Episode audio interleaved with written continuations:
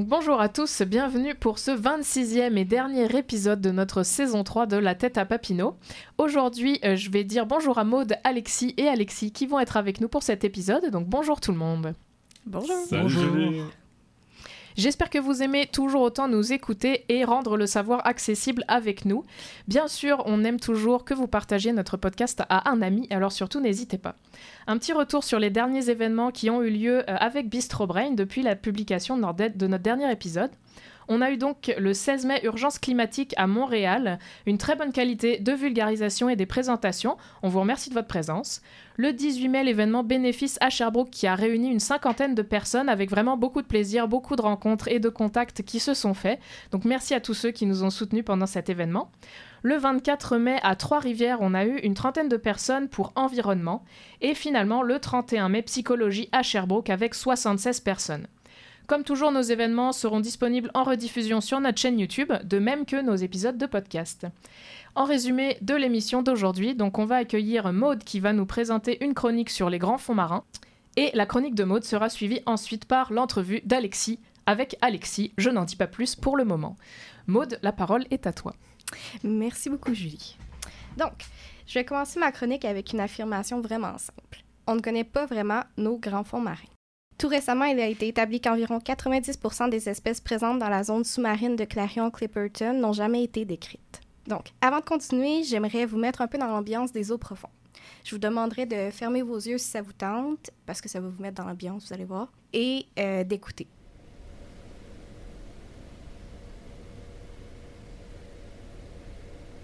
On est environ à 5000 mètres de profondeur sous la mer.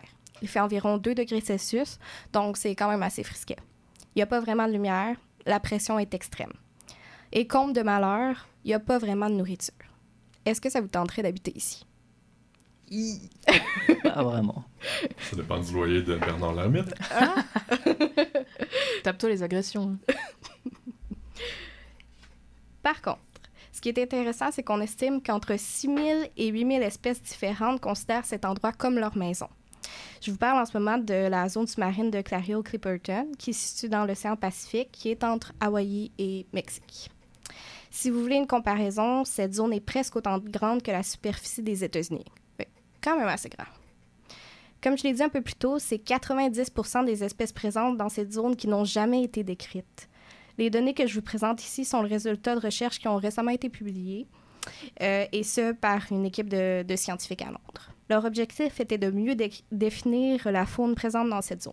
Et pour faire ça, ils ont utilisé des données qui vont des années 1880 à aujourd'hui. Ces données ont été produites, produites par euh, des expéditions scientifiques ou des compagnies minières qui ont l'obligation de soumettre euh, les données qu'ils récoltent et qui sont des possibles découvertes scientifiques.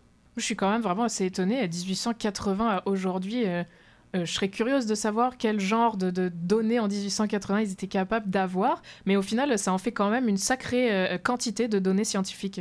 Oui, ça fait quand même vraiment beaucoup de données. Puis dans leurs données, justement, là, ils ont identifié un total de 5578 espèces. Et parmi ces espèces-là, il y en avait seulement 436 qui avaient déjà un nom scientifique connu. Ouais, c'est vraiment pas beaucoup. Une grande partie des espèces qui ont été identifiées sont des vers ou des arthropodes. Puis les arthropodes, c'est des genres de longues bibites avec un corps segmenté et des pattes. Genre les mille pattes, là. un peu, ouais, c'est ça. Euh, Appétissant. Ah. Ouais. Non. Ils ont également recensé euh, des nouvelles espèces de crevettes, de crabes, de concombres de mer, mollusques, éponges et coraux. Ils ont même trouvé des tardigrades. Et je sais pas si vous savez c'est quoi des tardigrades. C'est pas euh, les petites bébites vraiment blindées qui survivent à tout, ça? Exactement. Euh, c'est aussi appelé des oursons d'eau. C'est des bibites, euh, comme tu dis, microscopiques, qui sont devenus populaires dans le monde scientifique parce qu'ils peuvent survivre à tout. Et même au vide de l'espace, en fait. Là. Ça fait du sens quand même de les retrouver dans ce milieu-là. Et si ça vous intéresse de voir quelques-unes euh, des espèces marines qui ont été identifiées, je vous conseille d'aller voir l'article scientifique original. Ils ont mis des photos. C'est quand même super intéressant. Ou euh, il y a également euh, National Geographic qui ont produit un article sur le sujet et il y a d'autres euh, images inédites là, des euh, espèces qui ont été découvertes. On va mettre les liens en- dans la description de l'épisode si ça vous intéresse. Et donc, en résumé, les espèces qui ont été découvertes, de mon avis, ça a l'air alien, gélatineux et pas très sympathique comme créature. Moi, ça me fait juste penser au poisson, tu sais, qui a la petite Ah lampe ouais. là sur sa tête et qui fait, tu vois juste les grandes dents quand il est trop proche de toi pour que tu t'en rendes compte. C'est ça, que je disais, pas très sympathique. Vraiment, enfin. Et est-ce qu'il y a une raison particulière, peut-être, pour laquelle euh, ces groupes de recherche-là se sont intéressés à la biodiversité de ces zones-là, en ce moment en particulier? Mhm, ben, t'imagines bien que oui. Euh, l'être humain étant l'être humain, cette zone est convoitée pour l'exploitation minière. En plus des espèces marines, ce qu'on va y retrouver, c'est des nodules de manganèse. Ça a la taille d'une patate et ça contient du manganèse, du cobalt, du nickel, du cuivre. Et tous ces minéraux-là peuvent être utilisés pour des composantes électroniques, par exemple pour nos téléphones cellulaires, les batteries de voitures électriques ou euh, les panneaux solaires. Tous des trucs euh, vraiment d'actualité, en gros. Là. Ouais, mais du coup, c'est vrai que ces ressources-là, bon, déjà, ils font une étude sur la biodiversité, c'est déjà quelque chose, mais ça reste que c'est des, ressources qui sont en quantité limitée. Est-ce qu'on serait pas mieux juste de les oublier puis d'essayer de trouver des alternatives plutôt que d'aller essayer de, chercher ces fonds marins? Ben, je pense que ça fait partie du dilemme. Euh, disons euh, qu'on a besoin de ces ressources-là pour produire de l'énergie qui est plus renouvelable ou écologique et, dans un sens, mieux gérer la crise climatique. Mais pour faire ça, on doit déranger l'écosystème qui accueille cette ressource. Et en plus de ça, on ne connaît pas vraiment cet écosystème-là. Euh, puis là, je parle vraiment de la zone euh, Clario-Clipperton dans cette étude. Les auteurs de l'article scientifique mentionnent que cette zone-là fait partie des zones océaniques qui n'ont pas été touchées pour l'instant, ou presque pas, été touchées pour l'instant par l'être humain. Ouais, c'est fou, mais pourquoi, pourquoi cette région spécifiquement, elle a été, ben, elle reste intouchée encore à, à ce jour? Puis c'est quoi peut-être l'historique en fait de, de- de recherche puis d'exploration de la zone? En gros, on connaît la présence de cette ressource minière depuis les années 60. Euh, ce qui a mené en 1970 à la création par les Nations Unies d'un cadre pour euh, réglementer cette zone. Et euh, 50% des fonds marins ont été déclarés à ce moment comme patrimoine commun de l'humanité. Depuis la fin des années 90, c'est l'Autorité internationale des fonds marins qui réglemente l'exploration et l'exploitation des fonds marins. Dès ce moment, un contrat doit être passé avec l'autorité pour pouvoir exploiter la zone de Clarion-Clipperton. Et est-ce que c'est n'importe qui qui peut avoir ces contrats-là ou il y a quand même des, des limitations? Parce qu'on peut se dire, tu sais, si c'est une grosse industrie, justement minière, qui veut avoir un contrat pour euh, aller chercher tout le manganèse, bon, c'est peut-être pas la meilleure solution pour l'écosystème. Oui, c'est ça. Ben, ça peut être des entreprises minières publiques ou privées, mais tu, tu dois pas en- t'en douter, là, mais il y a certaines restrictions. Par exemple, comme ces eaux profondes sont considérées comme le patrimoine commun de l'humanité, les profits devront être partagés et il doit y avoir une, une importance particulière qui est portée pour les pays en développement. Ok, est-ce qu'on est en train d'exploiter ces, ces ressources de, de minerais, de minéraux euh, en ce moment même? La réponse est oui et non. Euh, en ce moment, en fait, il y a 16 compagnies qui ont obtenu un contrat pour miner des zones d'environ 1 million de kilomètres carrés. Pour vous donner une idée de, de l'ordre de grandeur, là, le Québec fait 1,7 million de kilomètres carrés. Donc, on parle quand même de très grandes zones. Et pour la partie non de ta réponse, qu'est-ce que qu'est-ce que c'était? Ouais. en gros, il y a quand même des zones euh, qui possèdent un statut protégé. Euh, ces zones-là ont été choisies dans le but de représenter la biodiversité de la région, mais si vous voulez mon avis, c'est quand même difficile à déterminer quand on n'est même pas cette, la biodiversité qui est présente dans cette région. C'est clair. Euh, et justement, si on, re- on revient à l'étude que j'ai présentée un peu plus tôt, les auteurs mettent beaucoup d'importance sur le fait qu'on doit connaître la zone et sa biodiversité pour pouvoir avoir une meilleure idée de l'impact qu'une exploitation minière pourrait avoir sur cette région-là. L'Autorité internationale des fonds marins, elle, si je vous mot pour mot ce qui est écrit dans le rapport de l'ONU, elle veut établir un équilibre entre d'un côté les avantages qu'offre à la société l'exploitation minière des grands fonds marins, y compris l'accès aux minéraux essentiels, le non-déplacement des communautés, l'étude approfondie des fonds marins et le développement technologique, et de l'autre côté, la nécessité de protéger l'environnement. En bref, son but, euh, c'est de trouver une balance entre la protection de l'environnement et l'exploitation minière pour les besoins de l'humanité. Présentement, l'autorité développe des réglementations pour l'exploitation en plus de celles qui, sont déjà existantes. Je trouve ça drôle parce que quand même ça sonne un peu comme la polémique des gaz de schiste et puis les sables bitumineux euh, qu'on peut avoir en, Alberta ou en Colombie-Britannique. Et, justement, peut-être pour faire un parallèle avec ça, comment ça marche l'exploitation minière des fonds marins? Parce que ça doit quand même avoir des problématiques assez particulières. Mhm. Ben, en gros, pour faire de l'exploitation minière, ils vont utiliser des, grosses machines pour collecter les nodules sur le fond marin. Parce que les nodules sont souvent présents euh, juste en surface, en gros. Il y a euh, d'autres sources de minéraux également qui nécessitent de séparer les gisements d'un support. Fait que ceux-là, ils ne sont pas seulement en surface. Fait qu'il faut un petit peu plus déranger. Ce qui est récolté peut également contenir de l'eau marine et tout ça, ça va être transporté à des navires qui vont par la suite transporter à des usines euh, pour la transformation.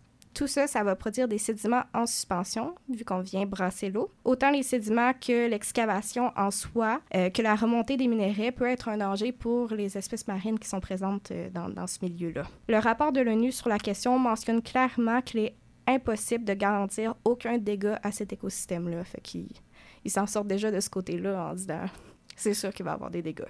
Et c'est également ce que montrent les données sur l'impact de l'exploitation minière des grands fonds marins. En bref, on découvre encore des nouvelles espèces dans les grands fonds marins et cette biodiversité qui nous est inconnue pourrait être en danger. Euh, j'espère que je vous ai quand même convaincu de l'importance d'étudier la biodiversité dans les abysses, parce que oui, il y en a pas mal de vie là.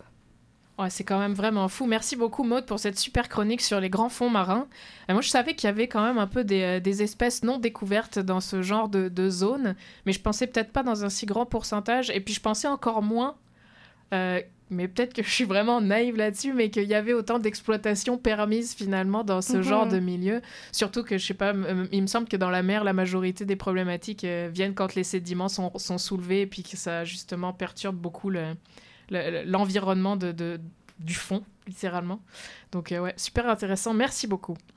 On va vous laisser après cette chronique pour une petite pause et revenir en force juste après.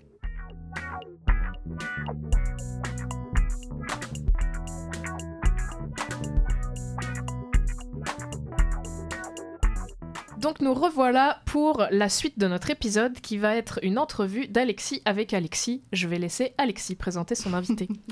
Bienvenue Alexis, comment ça va? Bah, ça va très bien, merci beaucoup. Donc euh, c'est un peu le, jeu de mots de ce soir, euh, les Alexis se rencontrent. Écoute, euh, pour te présenter rapidement, Alexis Carillon, tu es étudiant en doctorat en génie mécanique et tu étudies notamment l'imagerie médicale. On va pouvoir entrer dans les détails un peu plus.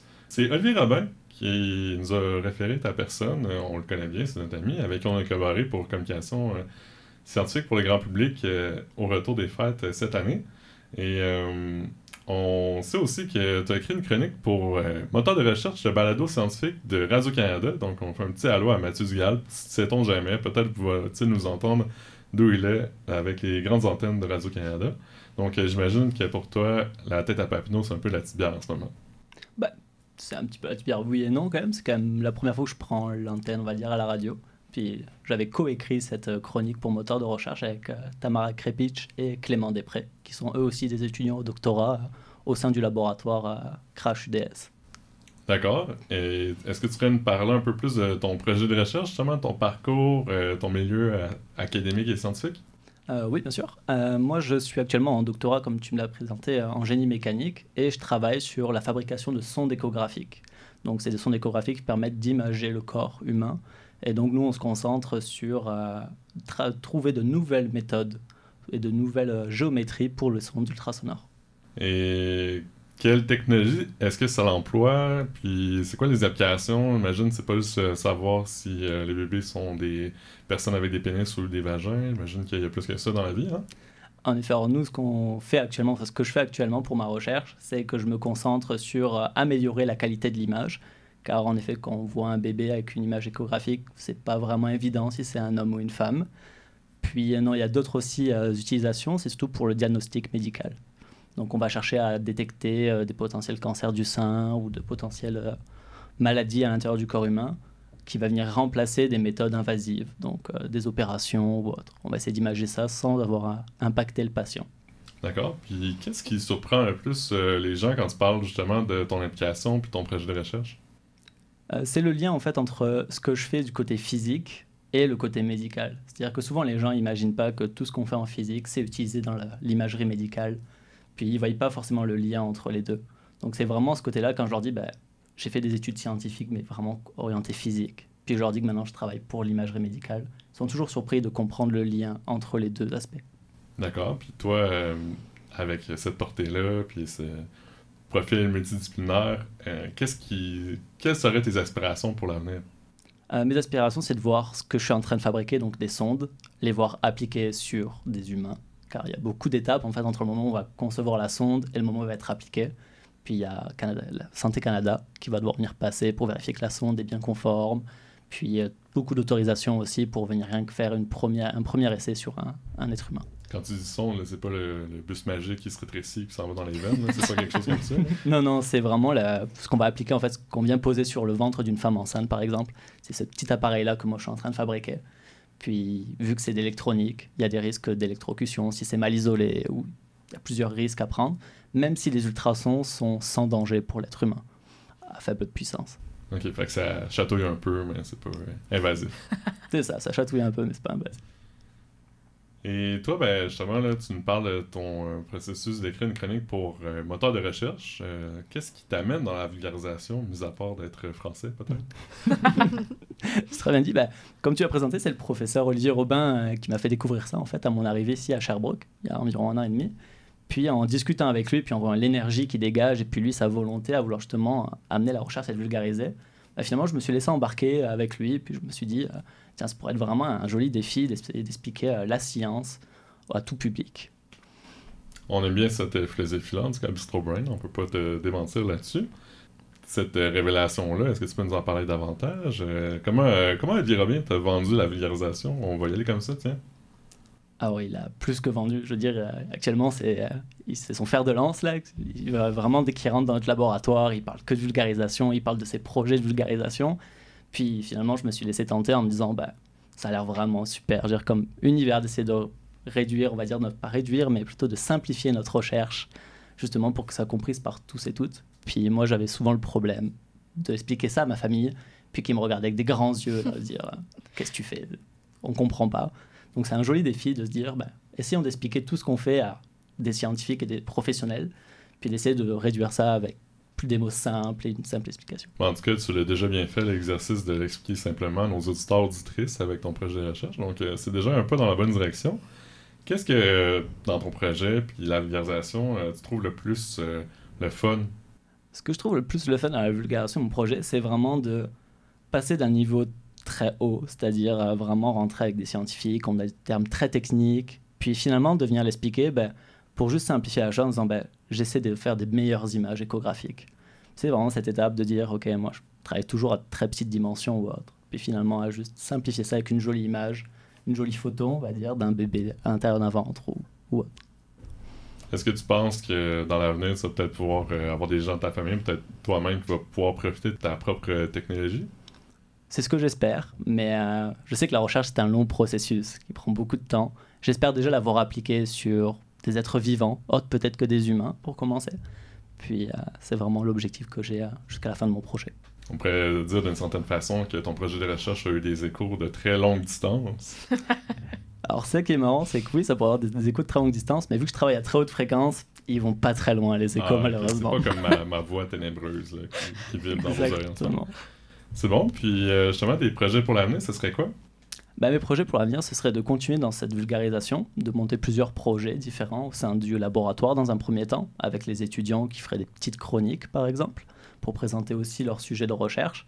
Puis par la suite, ce serait d'essayer de, faire des conférences ou justement de me présenter, de présenter la recherche qu'on fait au sein du laboratoire aux gens de l'extérieur lors d'événements ou autres. On a un organisme qu'on connaît qui s'appelle Bistro Brain. Euh, si jamais tu veux faire une présentation. T'en as entendu parler, non? Mm, Oui, rapidement, sur le coin d'une table. Je pense que ce serait une belle opportunité pour euh, justement t'exercer, puis sinon ben, d'en savoir davantage sur ton projet de recherche. Comment nos auditeurs auditrices peuvent-ils euh, te suivre? Est-ce que tu es sur les réseaux sociaux ou c'est toi peut-être?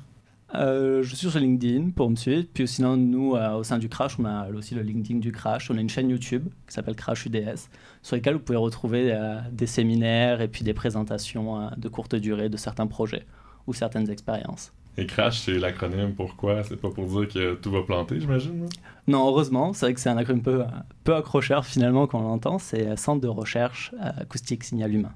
Ah, ok, d'accord. Donc, euh, on laisse nos auditeurs euh, lire les notes euh, de l'épisode pour voir justement où se diriger pour écouter ces belles chroniques et ces belles, vidéos à venir. Hein. Tu vas me parler de vidéos également. Oui, c'est un projet qui est en train d'être monté au sein des étudiants. Alexis, pour toi, quelle place devrait avoir la vulgarisation scientifique dans la société? Je pense qu'elle devrait avoir une place beaucoup plus importante qu'elle a actuellement, car c'est souvent sous-représenté, on le remarque quand on discute avec nos familles, rien que nous. on remarque ils sont pas au courant de ce qui se passe. Puis pour eux, la recherche, c'est un monde très ténébreux qui a pas vraiment d'intérêt. Puis souvent, ils pensent qu'on perd de l'argent et du temps à essayer de faire améliorer la société. C'est vraiment triste. C'est très triste et puis je trouve ça un peu désolant de quand on parle de notre recherche puis que les gens n'ont pas l'air intéressés puis ils savent pas que ce qu'ils ont en fait sous leurs yeux actuellement, sûrement un téléphone ou autre, c'est dû à la recherche. Donc c'est quand même très important. Donc, un peu plus impliquer les gens dans le processus, euh, en faire des acteurs-actrices. Je pense qu'en faire des acteurs-actrices, puis ça vient aussi de nous, à nous nous forcer d'aller vulgariser justement la recherche pour qu'elle puisse être comprise par tous et toutes, afin que justement on puisse propager ça à plus grande échelle. Est-ce qu'on avait des questions sinon autour de la table pour Alexis? Bah, moi, j'en aurais peut-être une. Je me demandais, Alexis, comment est-ce que tu pourrais nous décrire la plus grosse différence qui existe entre les sondes d'échographie d'aujourd'hui qui sont utilisées et puis celles que vous voulez développer avec le crash? La plus grosse différence, j'ai envie de dire, c'est que les sondes classiques sont comme un arrangement en forme de matrice, de petits carrés ou de petits rectangles de façon régulière. Puis là, ce que nous, on cherche à faire, c'est qu'avec les nouvelles méthodes d'usinage, on va chercher à venir un petit peu chambouler ces géométries, essayer d'avoir des ondes avec des sondes, avec différentes géométries. C'est-à-dire qu'on pourra avoir des carrés, on pourra avoir des ronds sur la même sonde, ou des formes encore plus fancy. Puis finalement, ce qu'on va chercher à faire, c'est jouer sur ces différences pour jouer sur la qualité de l'image qu'on va pouvoir obtenir. Ok, super. Et est-ce que vous avez une idée de quelle forme est la meilleure Ou c'est vraiment un mix de tout? On a l'espoir qu'on trouve comme un arrangement optimal, mais euh, on pense qu'un mix de tout serait quand même bien plus intéressant. Parce que pour des raisons simples, c'est que si on fait un mix de tout, on va pouvoir jouer sur la profondeur de champ, donc euh, la profondeur à laquelle on peut imager. Puis on va aussi pouvoir jouer sur le champ proche, qui est dû à la dimension des éléments de la sonde. Ok, super. Très bien dit, Alexis. Donc, euh, merci pour cette belle entrevue, encore une fois. On espère que tout va bien se dérouler dans tes projets, puis on a bien hâte de te recevoir à un événement Bistro Brain. Je laisse donc la parole à Julie, l'animatrice, pour clore ce 26e épisode et dernier de la saison 3 de La Tata Papineau. Merci beaucoup Alexis et Alexis, super chronique à propos de l'imagerie médicale et de la vulgarisation. Et je vais en profiter pour placer que tous les gens intéressés par faire connaître la science et faire utiliser la science, que ce soit en vulgarisation dans la société, en politique scientifique. Surtout, n'hésitez pas, les FRQ ont des super bons programmes, alors n'hésitez plus. Et pour terminer maintenant notre épisode, ben, tout d'abord je vais vous remercier, euh, vous, de nous avoir écoutés pour notre dernier épisode de la saison 3, déjà 26 épisodes. Et on n'arrivait encore pas à faire marcher le micro avant le début, donc ça vous dit tout. Euh, merci à nos invités, ben, notre invité d'aujourd'hui Alexis, puis à Alexis et Maude pour la chronique et l'entrevue. Et donc, on clôture notre saison cette année avec cet épisode de podcast, puisque nos deux derniers événements, les grandes découvertes de l'UDES et de l'UCAM, respectivement à Sherbrooke et Montréal, ont eu lieu les 7 et 14 juin, et on espère que c'était bien le fun. Euh, merci beaucoup encore une fois à tous nos auditeurs, toutes nos auditrices. N'hésitez pas à parler de nous à un ami, et bonne science pour l'été. Bonne science pour l'été. À la prochaine.